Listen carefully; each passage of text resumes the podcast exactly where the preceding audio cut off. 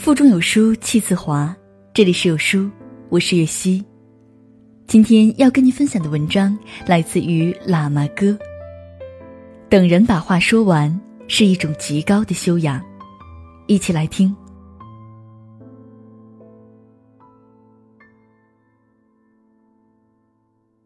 年轻的母亲为了验证他教子有方的成果，把两个苹果喜盈盈的给了年幼的儿子。接下来，他等待儿子把一个苹果送给妈妈，可是儿子接住苹果之后，看都没看他一眼，就一颗苹果咬了一口。年轻的母亲当然非常伤心，正要发火训斥儿子的自私贪婪，谁知道就在这时，同志的儿子奶声奶气地说：“妈妈，你这颗苹果我尝过了，不酸。”妈妈的眼泪瞬间流了下来。有时候，我们之所以愤怒，是因为没有耐心和时间，等一个回答。倾听的后面是另一番的暖意。前一段时间和一个朋友合作一个项目，自己感觉十分用心，验收的时候听到这样那样的批评和建议，很不爽。朋友打电话来谈修改意见，还未开口。我就讲了一大通自己的理由和想法，后来我们俩基本是各唱各的调，各说各的套，谈话不欢而散。结果谁也没有表明自己的思路。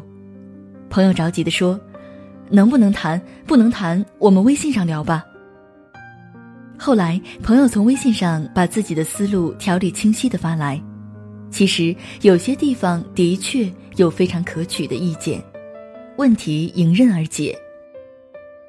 事后想想，很多事情坏在我们没有给对方把话说完的机会。你等我把话说完，这是现代社会交往中多么卑微的一个要求啊！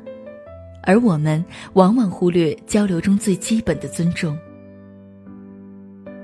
兄弟刚成家，磨合期，小夫妻天天争吵，双方都很苦恼，都快到了离婚的地步。昨天，女孩给我打电话来诉苦。我知道家里无理可讲，驴圈里踢不死驴，无非就是那些鸡毛蒜皮的小事儿。你付出多了，他回报少了，等等。我耐心的听她诉说，适时的表示同情和认同。最后，女孩高高兴兴的说：“回去给男人做饭去了。”临了赞我：“你真会安慰人。”经你一安慰，我觉得原来没什么大事儿。我笑着挂了机，心想，我什么话都没说，只不过他想倾诉一下自己的委屈而已。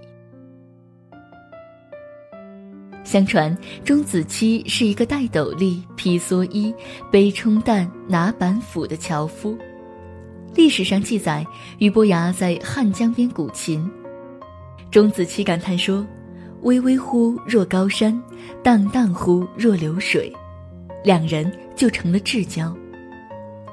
钟子期死后，俞伯牙认为世上已无知音，终身不再鼓琴。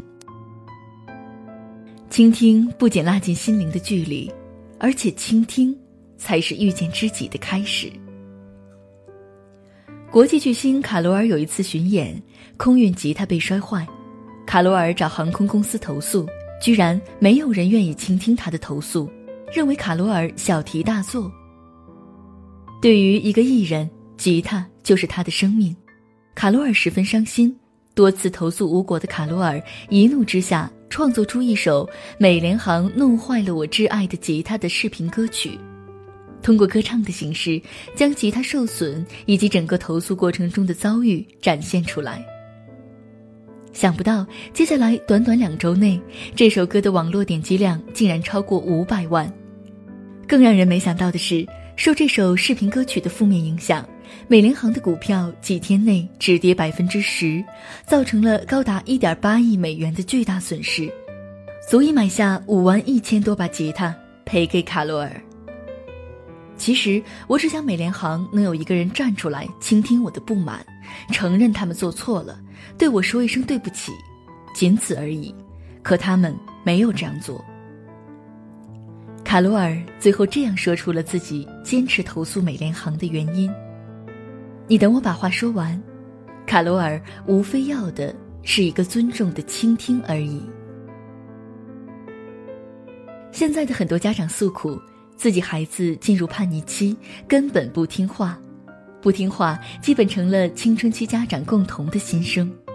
但冷静想想，其实这个埋怨的本身就出了问题。我们扪心自问：你认真去听孩子的心声了吗？你知道孩子在想什么？希望什么？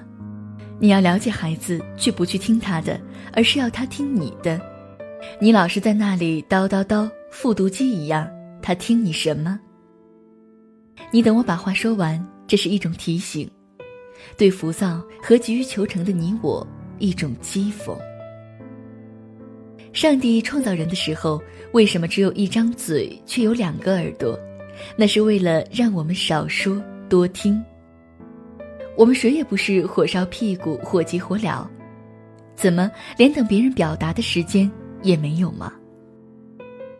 有时候扪心自问，这是一种病，得治。等别人把话说完是一种能力，也是一种修养。有一种倾诉叫胸有成竹、沉着冷静，那是一种气势和气场。不语也能威严，无声也能温暖，才是魅力。